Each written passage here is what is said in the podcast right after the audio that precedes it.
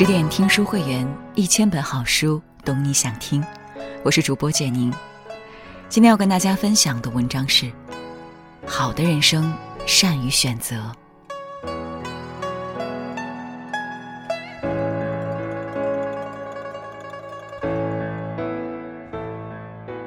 战国时期，在赵国的历史上有一位传奇君主，他雄才大略，变法图强。推行胡服骑射，增强了赵国的实力，使赵国成为可以和秦国平起平坐的一流大国。他一意孤行，屡次犯错，废长立幼，还壮年退位，禅位给小儿子，一手促使赵国发生了内乱。他下场凄惨，壮志未酬，陷入两个儿子的纷争之中，被小儿子整整围困三个月，被活活饿死。他就是赵武灵王赵雍，这位被后世一些历史学家评价为唯一能阻挡秦灭六国的人，既英明又糊涂，既可敬又可恨。有人说，充满选择的人生需要你的认真权衡。赵武灵王一生最大的悲剧，在于在人生的重大选择面前，他一错再错，最终使自己陷入万劫不复的深渊。一，胡服骑射，一代英主。赵武灵王十五岁就继承了王位，刚一即位就遭遇了前所未有的危机。新君即位意味着先王去世，当赵国上下都沉浸在国王心丧的悲痛之中，举国齐哀时，没想到与赵国有过节的几个诸侯国联合起来，想趁赵国政局不稳之际攻打赵国。他们打着吊唁的旗号，背后都背着好几万的精兵奇锐。大兵压境，赵国危难。年仅十五岁的赵雍该怎么做呢？他先是加强军事防御，摆出严阵以待的气势，然后走外交政策，联络和赵国关系不错的韩国、宋国，关键时刻请他们出手相助。最后，他搬出礼仪法度。指责五国使者吊唁带兵不合道义。最后，在赵武灵王恩威并施、内外纵横的策略下，其他诸侯国心生忌惮，失了趁火打劫的心。吊唁完后，就灰溜溜的离开了。年仅十五岁，就凭着自己的能力和手腕，成功化解了一场危机。赵武灵王小小年纪就显出一代英主的胆识和气魄。然而，赵武灵王真正在历史的长河里大放异彩，让历史记住他的，是被后世广为推崇的胡服骑射。当时秦国在商鞅变法后日渐强大，面对落后就要被挨打的局面，各国都在寻求变法图强。赵国在赵武灵王的带领下推行胡服骑射。胡服骑射。顾名思义，就是穿上胡人的衣服，学习胡人的骑射技术。当时赵国毗邻匈奴，匈奴屡屡骚扰赵国的边境，赵兵总被胡人打得落花流水。赵武灵王为此伤透脑筋，赵国的军队不至于这样弱。他反复思量，总结胡人胜利的原因：一是胡人的马强，二是胡人的衣服骑马打仗方便。于是他下定决心，在全国范围内推行胡服骑射。此令一出，遭到了文武百官的激烈反对。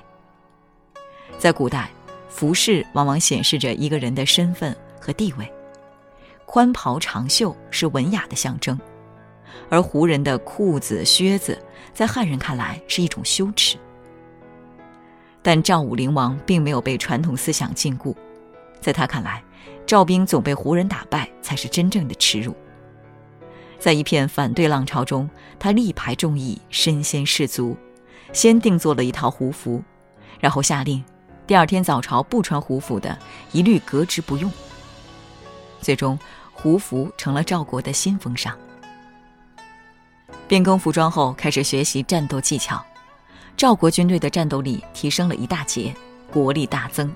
攻破了中山国，把胡人打得丢盔弃甲。西部的强秦也不敢东出函谷关。年轻时的赵武灵王锐意进取，革旧不新，带领赵国一路高歌猛进，深得人心。如果他的人生之路沿着这个轨迹走下去，历史可能会是另一番模样。只可惜历史没有如果。二，废长立幼，首鼠两端。公元前三百一十一年，赵国发生了一件大事。赵武灵王不顾大臣的反对，废掉了太子赵章，改立自己的小儿子赵和为太子。赵国历来有立嫡立长的传统，赵章身份合法，毫无过错，还战功显赫，在军中和朝堂上都很有威望，怎能说废就废呢？归根究底，是因为一个女人。相传赵武灵王外出游玩时，曾梦见一位美少女对他弹琴唱歌，还没来得及相问就醒了。醒后一直念念不忘。宴会上，他多次向大臣提到这个美梦。有位叫吴广的臣子听赵武灵王反复说这件事，就动了心思，说自己的女儿孟瑶和赵武灵王梦中的少女相符，并把自己的女儿献给了赵武灵王。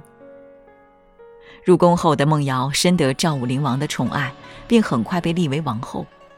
后来，孟瑶生了一个儿子，就是赵和。可惜好景不长，孟瑶身染重病，遍寻名医也无力回天。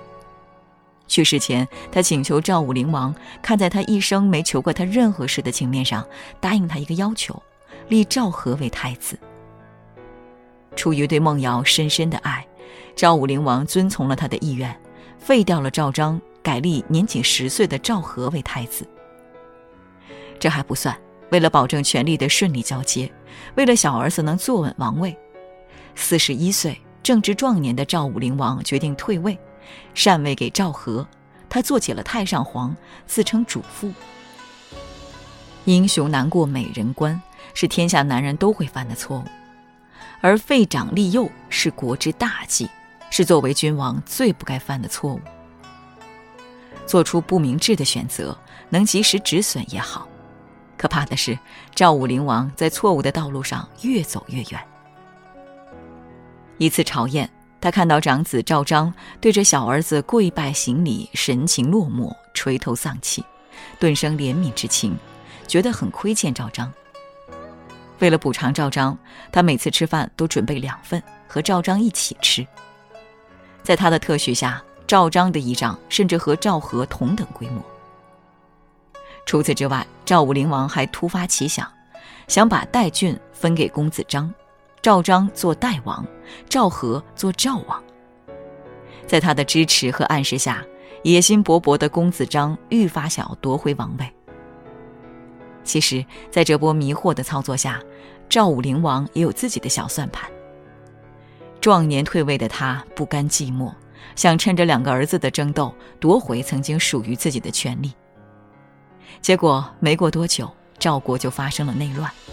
赵武灵王是赵国的奠基者，也是赵国的掘墓人。人生最可怕的就是不停选择，然后又不停后悔。赵武灵王就是这样的人。既然选择废长立幼，壮年退位，那就坚持自己的选择。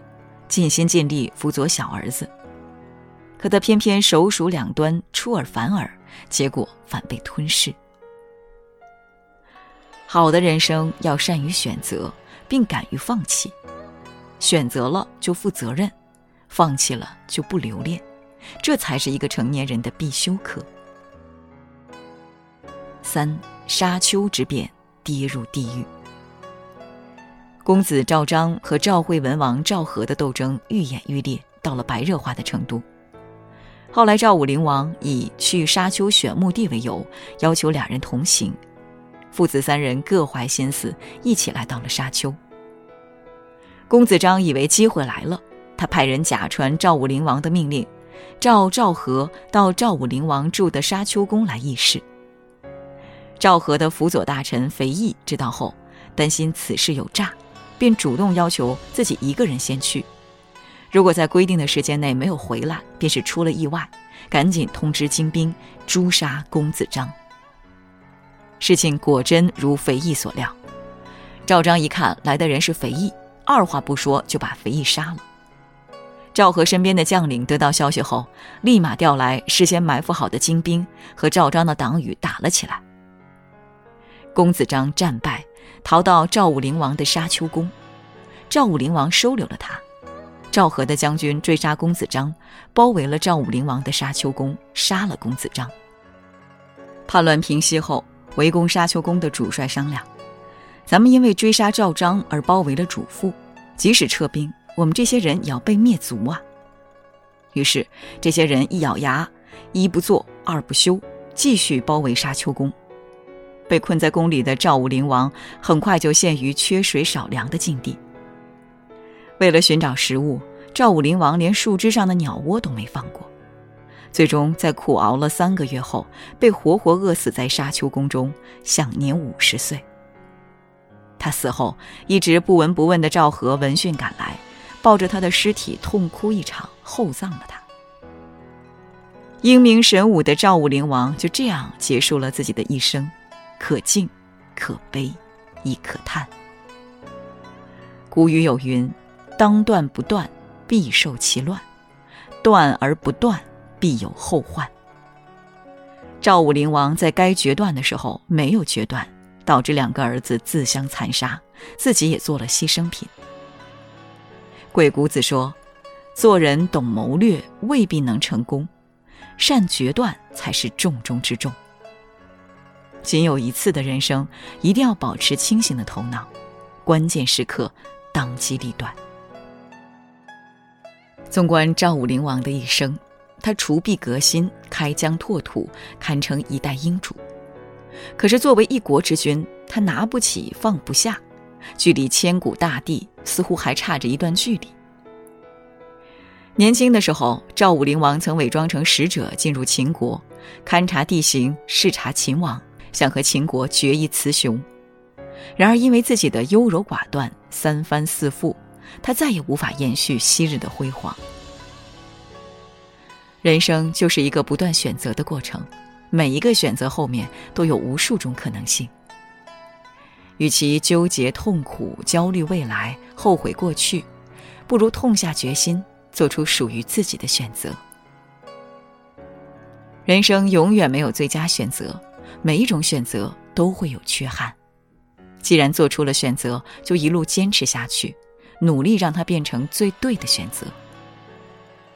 愿你一生不纠结、不逃避，会选择，能坚持，有选择的勇气。也有选择的能力。更多美文，请继续关注十点读书，也欢迎把我们推荐给你的朋友和家人，一起在阅读里成为更好的自己。